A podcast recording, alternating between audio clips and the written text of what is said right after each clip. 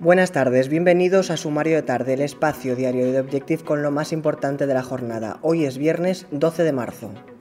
El terremoto político desatado hace solo dos días en España ha tenido hoy una nueva réplica. El PP ha llegado a un acuerdo con tres de los seis diputados de Ciudadanos en la Asamblea de Murcia para impedir el triunfo de la moción de censura del PSOE y Ciudadanos contra el presidente de la región. La formación naranja ha anunciado que ha abierto expediente de expulsión a estos tres diputados. También en Madrid se ha sentido el temblor. La mesa de la Asamblea de la Comunidad ha presentado un recurso contra el adelanto electoral y el decreto de disolución de la Cámara anunciado por Isabel Díaz Ayuso. En cualquier caso, ha trascendido que en caso de celebrarse elecciones, el candidato del PSOE será Ángel Gabilondo.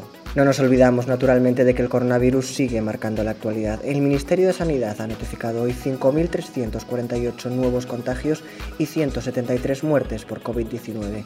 La incidencia acumulada se sitúa en 130 casos por 100.000 habitantes, casi dos puntos menos que ayer.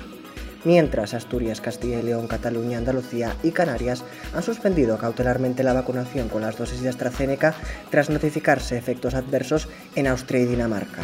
Terminamos con una mirada hacia Cataluña. Laura Borràs, la aspirante que presentaba Junts per Catalunya, ha sido elegida nueva presidenta del Parlamento.